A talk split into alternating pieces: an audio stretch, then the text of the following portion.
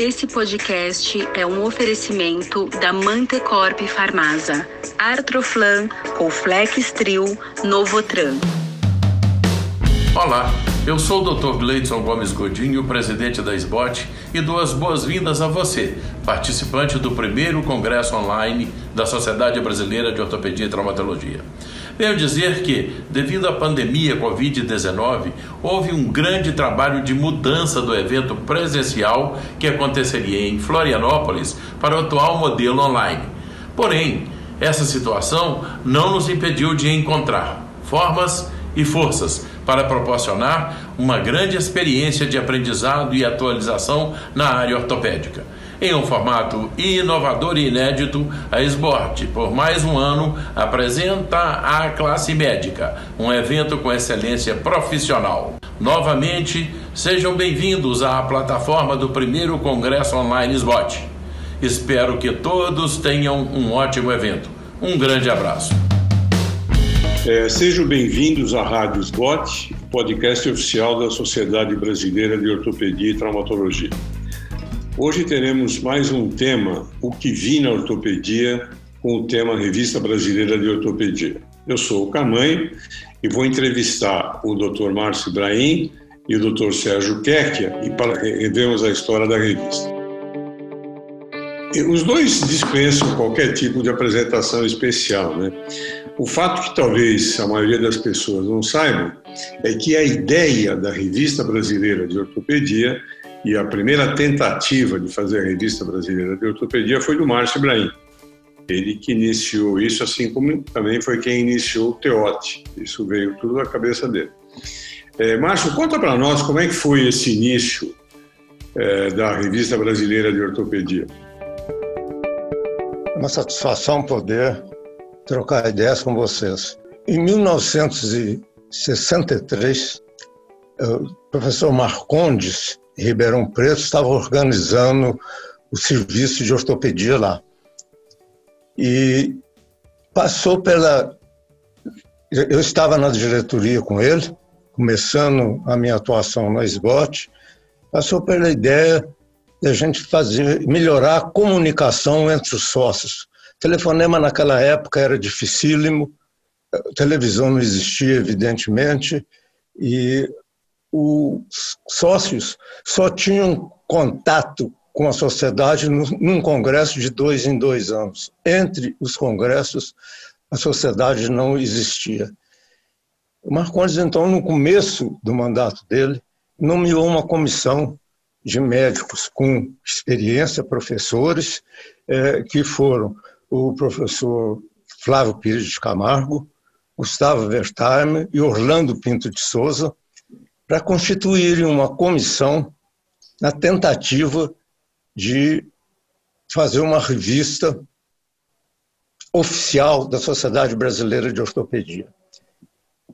Eles reviram os arquivos da sociedade e verificaram que em 1932 havia sido fundada uma revista em Recife chamada Arquivos Brasileiros de Cirurgia e Ortopedia. Fundada em 32, essa revista existiu até 44 e foi fundada pelo professor Barros Lima, que foi um dos fundadores da SBOT. A revista foi muito irregular.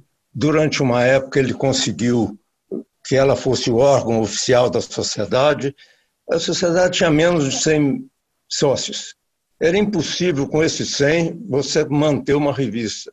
E ele ficava caçando uh, autores, muitos cirurgiões gerais publicaram na revista, mas terminou fracassando por um desânimo dele. Em 39, logo depois da funda a SBOT fundada em 35, o primeiro congresso foi em 36, o segundo em 37 e daí para adiante verificaram que era, não era possível fazer um congresso todo ano. Então, o próximo congresso foi 39. Nessa época, Aquiles de Araújo, um dos três fundadores da sociedade, lançou também uma revista no Rio chamada Revista Brasileira de Ortopedia e Traumatologia, e registrou a marca em nome dele. Bom, com essa introdução, os três, no fim do Congresso de Ribeirão Preto, os três membros escolhidos para estudar a possibilidade de fazer a revista, fizeram um relatório que foi é, apresentado por escrito pelo, seu, pelo presidente dessa comissão, que era o professor Flávio Cidis Camargo, dizendo que era impossível realizar uma revista. O número de sócios muito pequeno, não havia colaboração, os sócios uh, não participavam nem de congressos, e estava nessa reunião o Gastão Veloso, professor Gastão Veloso, que era presidente do Colégio Brasileiro de Cirurgiões, e sugeriu então fazer um encarte na revista do colégio. Ele era vice-presidente da SBOT e presidente do colégio.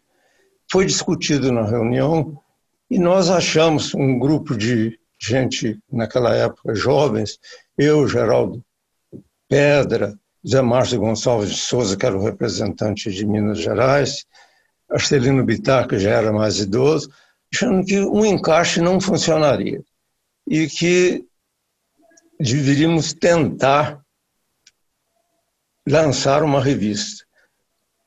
Como o próximo congresso, 67, seria em Belo Horizonte, eu era secretário do congresso, eu resolvi assumir a responsabilidade de tentar uma revista correndo ah, o risco e sem comprometer a SBOT de tentar fazer uma revista para divulgar o Congresso. O Marcondes, então, achou que seria possível e que ele colaboraria se o Congresso de Ribeirão Preto desse lucro, esse lucro seria para financiar a revista. Infelizmente, o Congresso deu prejuízo. nós terminamos fazendo, ver como é que era a situação na época, uma rifa de dois carros Volkswagen, o representante em Belo Horizonte cedeu isso para a gente, e com a rifa desses, com, desses dois carros, e a gente conseguiu algum numerário e lançamos uma revista ainda antes do Congresso. Essa revista está aqui comigo, e foi lançada na Biblioteca da Escola de Medicina em Belo Horizonte. Vários membros da sociedade foram até Belo Horizonte e, como a marca da revista era de Aquiles de Araújo, é, surgiu o problema que a gente deveria fazer um nome diferente. O doutor Celino Bittar, que era amigo dele e conterrâneo no Rio, é, procurou e ele foi muito gentil e doou a marca para a SBOT. Essa revista já morreu, não existe mais, e é uma honra vocês lembrarem desse nome.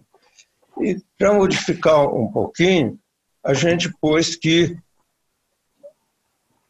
não seria a revista de, brasileira de ortopedia e traumatologia, sim revista brasileira de ortopedia e com homenagem à gentileza de Aquiles de Araújo, nós no primeiro número pusemos Revista Brasileira de Ortopedia e Traumatologia, fundada por Aquiles de Araújo. Esse número aqui eu conservei comigo até hoje e cedo a vocês, o cheque que agora é o editor, o Camânio que acompanhou esse tempo todo, podem ter uma solução melhor para arquivar isso. Esse número está aqui, eu acho que é interessante, que não foi um número tão pequeno, nós conseguimos alguns artigos e, surpreendentemente, a revista funcionou até hoje, sem interrupção, desde outubro de 1966, antes do nosso congresso. As revistas brasileiras, da Associação Médica Brasileira, inclusive, do Colégio Brasileiro, em Belo Horizonte, várias revistas nasceram e morreram. Essa houve continuidade, graças ao apoio e estímulo dos poucos membros que a sociedade tinha e a dedicação entusiasmo pela parte mais científica e que agora culmina com a gestão de Camanho foi excelente, como editor-chefe, e o Séculos que já, já está com um bom início. Nós sabemos, então, que essa revista foi um sucesso inesperado. A gente estava fazendo uma aventura na época. Em 69, eu fui eleito para a Comissão de Ensino e Treinamento e nós lançamos um programa que foi muito bem sucedido, que foi da uh, residência estilo do John Hopkins, de Halstead, em, no Brasil, funcionou muito bem. Os 47 hospitais foram visitados por nós, dos quais 30 foram aprovados e foi iniciado um programa de residência de dois anos, em 70 e 71. Como no término da residência, o candidato deveria apresentar um trabalho. Esse trabalho alimentou a revista nos primeiros anos. A gente publicava os, os melhores trabalhos que os residentes apresentavam. E o Geraldo Pedra, que foi mencionado, era o, líder mais velho do nosso grupo, foi presidente do Congresso em 69 em Brasília e lançou oficialmente o Programa Nacional de Residência e também está publicado numa, numa revista nesse ano aqui de 69. Plano Nacional de Residência em Ortopedia.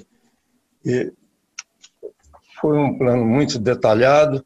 Nós é, visitamos os Estados Unidos na época, participei do exame lá, fiz o exame da, para o board como experiência e procuramos imitar o, o board americano.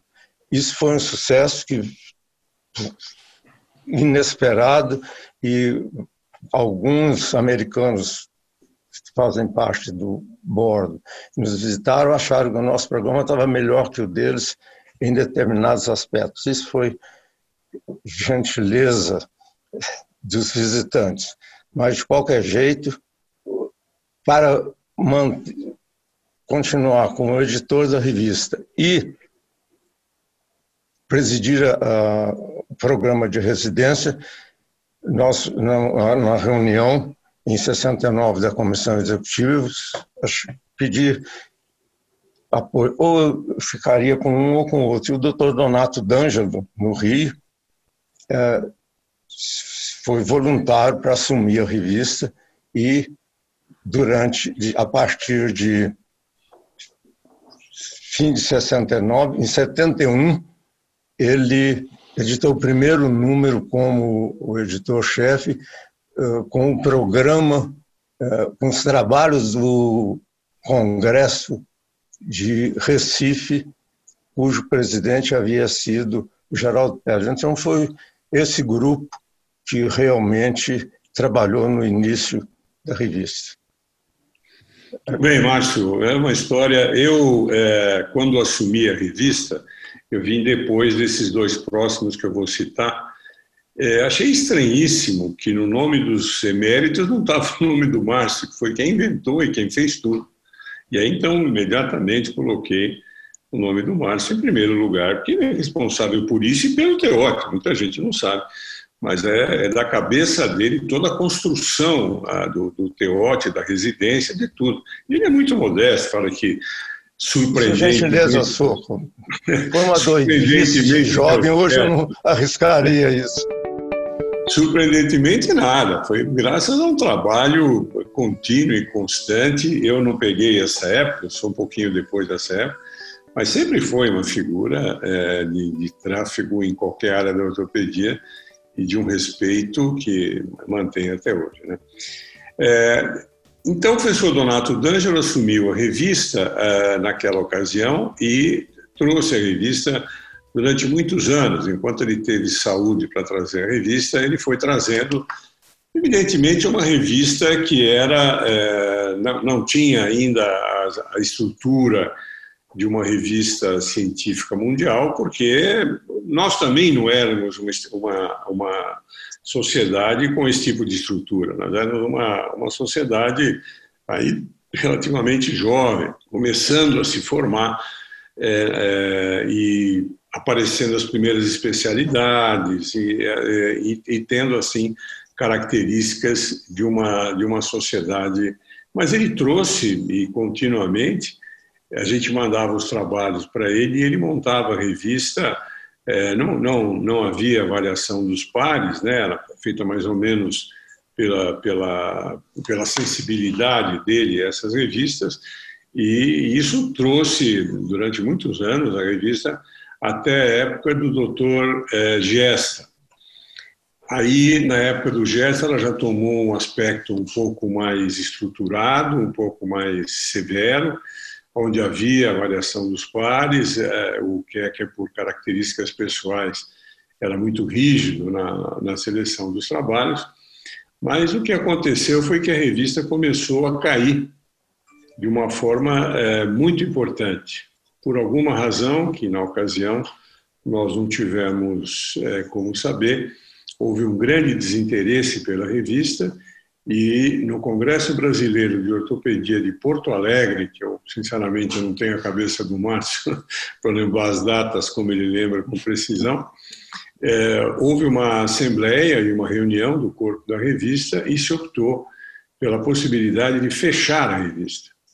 E se discutiu sobre a presidência do Gesta, estavam os vários é, participantes da revista na ocasião, e é, não havia é, nenhuma produção científica para isso, e era muito difícil tocar. Uma das hipóteses seria fazer com que a revista é, fosse publicada com trabalhos exclusivos dos residentes. E foi, foi um ano difícil até que Romeu Krause me nomeou editor da revista e eu então assumi uma revista sem é, o Katayama, que era o, o, nosso produtor da revista, ele tinha abandonado a revista, porque ele, ele fazia três ou quatro revistas simultâneas, perdeu interesse financeiro, e eu recebi a revista sem o Katayama e sem trabalho, tinham seis trabalhos no Rio de Janeiro. Eu fui até lá, o Jesse me recebeu gentilmente, como ele é mesmo, gentleman, né? e me passou essa situação. Então foi assim que eu recebi a revista. E aí, pedindo aos colegas e estimulando, nós fomos eh, num processo de, de reconstrução da revista, procurando dar a ela o sentido de uma revista internacional, com pessoas.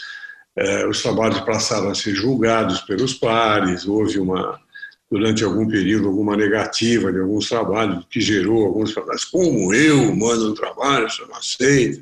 As pessoas não entendiam que a gente não podia e não deveria se identificar para que esses trabalhos fossem julgados com absoluta isenção, né? E dessa maneira, então, a Revista Brasileira de Ortopedia começou a crescer, eh, despertou inicialmente o interesse da Elsevier, que era uma editora internacional, e na ocasião, é, graças ao Geraldo, que presidiu a SBOT, nós fizemos o contrato com a Elsevier, que na, na ocasião parecia alguma coisa um pouco arrojada, mas foi o que fez com que a revista é, seguisse né, e tivesse a, a, o, o, tamanho que ela mereceria ter. E é, com o Elsevier, ela passou a ser é, divulgada e, através da, da orientação do Elsevier, nós conseguimos as indexações e torná-la uma revista internacional. Durante os nove anos que eu fiquei na revista, é, a, a revista teve um crescimento bastante interessante e nós começamos a ter problemas de, é, de, de, de preencher, de, de atender os autores. Nós tínhamos um número muito maior de trabalhos do que é, nós tínhamos espaço.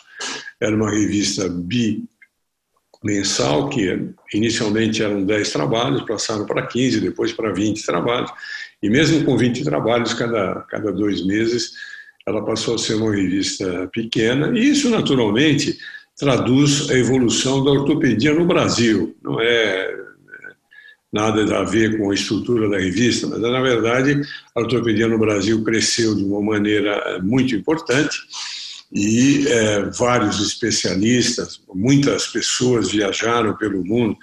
Na época do Márcio, eu tenho a impressão que ele foi o primeiro e talvez o único que tivesse viajado para o exterior com formação nas universidades americanas. Hoje é extremamente comum que os nossos eh, jovens viajem e conheçam serviços pelo mundo inteiro, não só nos Estados Unidos, mas conhecem também na, na Europa e presidimos algumas sociedades internacionais, é, somos conhecidos, é muito comum você estar num congresso americano e ver a citação de um nome brasileiro qualquer, em qualquer uma das áreas, o que nos dá muito orgulho muita segurança. Eu tive a felicidade de participar desse período, né? porque peguei um período de evolução da Sociedade Brasileira de Ortopedia, da ortopedia no Brasil, das diversas especialidades, e como via de consequência disso, é, chegou a ter uma, uma, um corte de 20% a 25% dos trabalhos, o que isso significa uma revista de boa qualidade, se vocês considerarem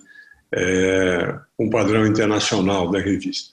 Ela, como revista de, que exigia distribuição, exigia a, a impressão, a correção, a tradução em duas línguas, ela começou a se tornar financeiramente inviável. O correio, para transmitir, para, para emitir a revista para é, 15 mil sócios, que é mais ou menos o número da sociedade, a revista não é cobrada, ela é parte da, da, da, da mensalidade, começou a se tornar inviável financeiramente, até que apareceu uma proposta, inicialmente é, de, é, difícil de se aceitar, mas que seguiu e é, foi dada como presente para ele fazer a revista é, através da web. Não, não teria mais uma revista impressa e com esse presente eu transferi a revista brasileira, é, a edição da revista brasileira para o Keck. Keck, nos conta como é que foi esse começo aí da revista agora é, transmitida no, no, na nuvem. É, bom dia a todos, um prazer enorme estar aqui com vocês, doutor Márcio, doutor Camanho, gigantes aí da nossa ortopedia. Eu tenho a honra de hoje é, substituí-los e seguir ou tentar seguir a qualidade da revista que, que a nossa sociedade tem e merece. Né? Na verdade, a, a, revista ela já era, ela já tinha uma, uma área online em que ela era publicada também online, só que as pessoas mal sabiam que, que isso acontecia, né? Então, quando nós assumimos a revista, já tem dois anos e meio, quase três anos, em 2018, eh, foi exatamente o momento da, da modificação por causa de custos. E, e foi uma gritaria geral aí, muita gente que queria a revista ainda impressa, ainda tem muita gente que, que quer a revista impressa. Eh, uma das modificações que a gente fez, eh, tentou fazer para melhorar isso, foi nós conseguimos que a sociedade nos autorizasse a construir um aplicativo, né? o app da RBO, que é bastante legal, porque você acessa no seu celular e a juventude hoje, não só a juventude, todos nós hoje, vivemos com o celular 100% do tempo da nossa vida. Então, essa possibilidade de acessar a revista no celular, de guardar os arquivos que você quiser, baixar os artigos, os artigos que você que você né, achou interessante, é, isso, isso acho que é bom, que é bom, é uma evolução e, e, e, é mais ou menos isso que a gente tentou, tentou modificar um pouquinho na revista. É, da minha parte, o que a gente fez de um pouco de diferente da, da, da revista, porque eu acho que é uma evolução também, né? Foi em relação aos artigos de atualização. Os artigos de atualização, eles são artigos que são uh, feitos a convite do editor-chefe. É, é uma prerrogativa do editor-chefe solicitar aos colegas que façam os artigos de atualização. Hoje em dia, com as subespecialidades, é muito difícil, né? Não tem eu, como faço da área de ombro, saber quais são os melhores caras de determinado assunto de cirurgia da mão ou da, do joelho. Então, como a revista ela é parte integrante da SEC, né, Comissão de Educação Continuada, eu solicitei à SEC que escolhesse os temas e escolhesse as pessoas. Acho que não tem, não tem uh, comissão mais, mais preparada para isso, muito mais preparada do que eu. Então, essa modificação que nós fizemos de a SEC escolher os autores e os temas, isso vai ser bastante interessante em termos de os artigos de atualização e vão ser bastante, vai ajudar muito uh, a divulgar uh, cientificamente os problemas. Eu acho que isso é uma coisa que que, que, é bastante interessante. A revista vem crescendo no número de trabalhos uh, uh, e o corpo editorial também a gente tem insistido bastante para que seja, fossem rigorosos e acho que isso tem acontecido de uma maneira bastante, bastante legal, bastante boa. E a revista vem despertando, vem despertando uh, interesse mundial. Nós recebemos já trabalhos de inúmeros países Inclusive, nesse primeiro semestre aqui, recebemos um artigo de revisão sistemática e meta-análise americano, recebemos trabalhos italianos, inúmeros trabalhos turcos, um, trabalhos da China, inúmeros para Índia, vários para Portugal, muitos trabalhos. Então, ela está se tornando realmente uh, uma revista internacional, graças a, ao grande trabalho, no caso específico do Camanho, que conseguiu as indexações na, na, na Cielo e principalmente no PubMed. Estamos correndo atrás aí do nosso fator de impacto, né? E aí sim a nossa revista passará a ser uma revista completa, que é apenas isso que está nos faltando. É, essa, isso foi rapidamente o que aconteceu ao longo da história da revista, né? E é, uma coisa interessante é, ao longo da história, pelo menos na parte que me, me coube, foi que eh, havia sempre uma relação importante com a, a, a, diretoria da SBOT. A diretoria da SBOT, durante todo o período, pelo menos que eu vivi, ela foi extremamente positiva no sentido de suportar a revista. Sempre, sempre, sempre. Todos os presidentes, no meu caso, a partir do Romeu, em 2009, é, eles deram um suporte muito grande para a revista e é, isso, evidentemente, fez com que a revista tomasse essa proporção. É, o, o Márcio, no começo não foi bem assim, né? Havia alguns problemas. Acho que você podia nos contar. A sociedade era muito pequena. Nessa época, quando começou a revista, o Congresso de Ribeirão Preto teve acho 250 participantes inclusive uns 10 convidados. Quer dizer, o número de sócios era é, mínimo, inclusive para fornecer trabalhos. Que, ah, no, início, como o Raman já mencionou, os, o trabalho dos residentes na conclusão de, da residência alimentava a revista, porque havia uma seleção da comissão de ensino, os trabalhos melhores dos 50, 60, 100 residentes que terminavam, esse número gradativamente aumentava numa proporção quase geométrica, iam para a revista. E o, o Donato praticamente fez a revista funcionar e o, o Gesta também durante muito tempo, com trabalho de residente. Evidentemente que o, o, o padrão era muito menor e não havia é, uma pre, pretensão de se fazer uma revista de alto nível. A ideia era estabelecer a comunicação entre os sócios e isso funcionou. E aconteceu na época, é uma questão de, de, evolução. Eu mencionei de início que a sociedade vivia de um congresso ao outro. Nessa ocasião, como o, o, a onda era de maior participação, houve uma demanda maior, vários ortopedistas que praticavam ortopedia com um pouco de cirurgia geral, etc., resolveram entrar na sociedade e houve então a criação da comissão de ensino e treinamento, comissão de educação continuada, de defesa profissional. O congresso foi separado da presidência, então havia um presidente do congresso separado da administração da revista, da sociedade, o que permitiu um desenvolvimento bem maior da sociedade. Então houve um salto de 250, 300 sócios na época que o congresso foi em Belo Horizonte em 67.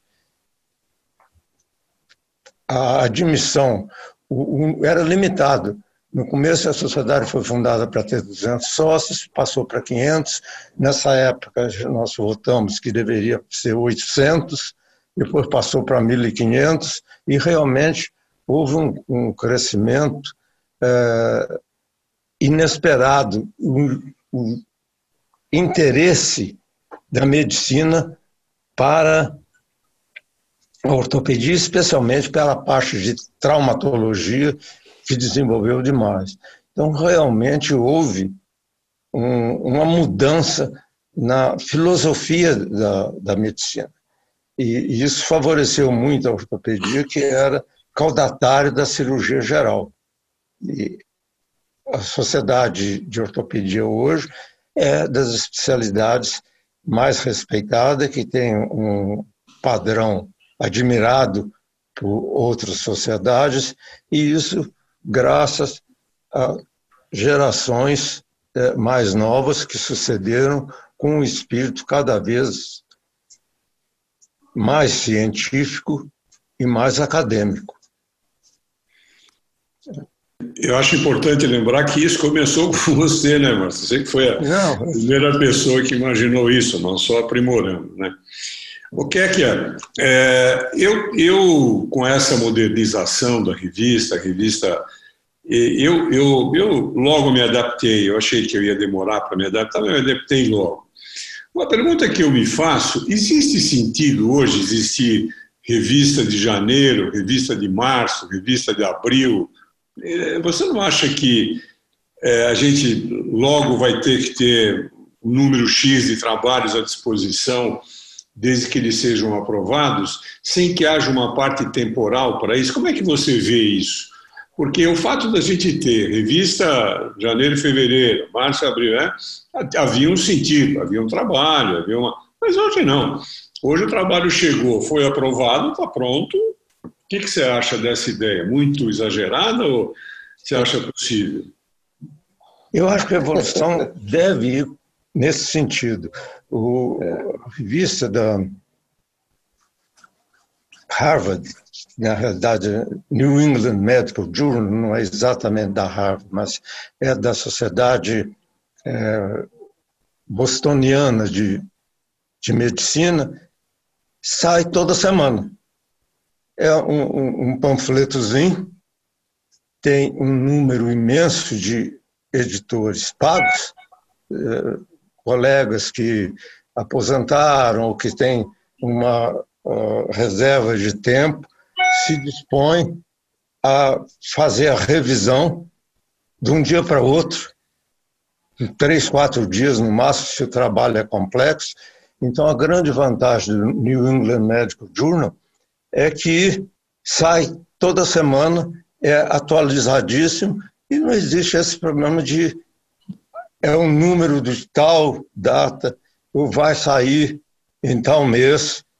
É, a revista procura se adaptar, e tem que ser assim com a evolução dinâmica da sociedade, não, não atende a demanda de uma novidade, de um, uma inovação importante. E se você tem exatamente esse problema que você disse, a revista vai sair em março, vai sair em junho, Lá não, mas ela sai dois dias depois que recebe o trabalho. Toda quinta-feira sai a revista. E eu acho que tem que ser nesse sentido, e provavelmente isso já vem com eles há mais tempo. A tendência, eu tenho a impressão que é caminhar nesse sentido. Mas vocês que estão aí na linha de frente agora, vocês enxergam, é que estão com a novidade. Eu estou rememorando o passado, simplesmente. E é que você acha o quê? É, eu acho é, eu acho que é uma tendência, sabe, Camanho? Eu acho que não tem por que ficar esperando. Eu só não, não sei como é que funcionaria em termos de biblioteconomia, sei lá como é que chama, em termos bibliotecários, né? Porque você tem a revista, ela é de tal ano, de tal volume, página tal a página tal. Eu não sei como é que ficaria em termos de indexação, em termos de referência bibliográfica.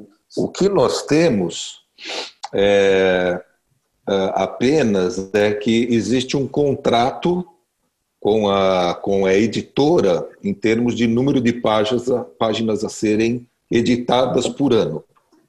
Uh, então, se a gente começa a publicar, publicar, publicar, publicar, publicar, pode ser que chegue no meio, do ano e a gente vai ter que parar de publicar, porque a gente acaba publicando todos os trabalhos que seriam referentes àquele ano, entende?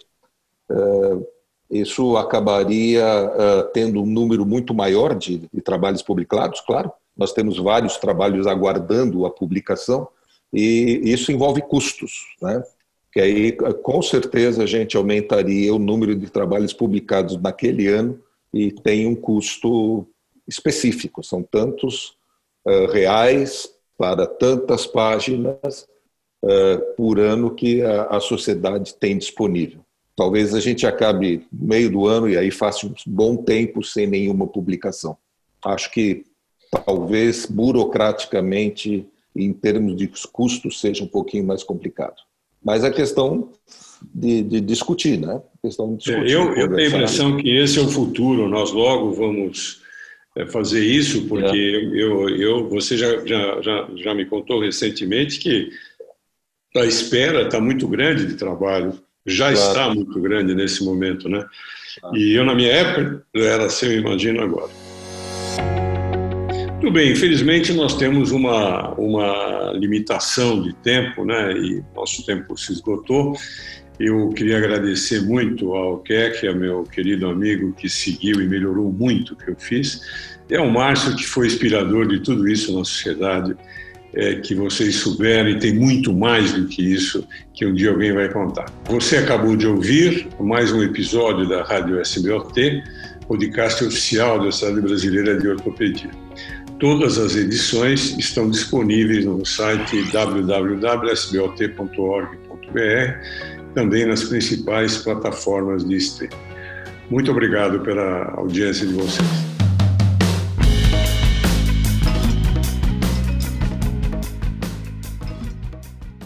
Esse podcast é um oferecimento da Mantecorp Farmasa, Artroflan, Colflex Trio, Novotran.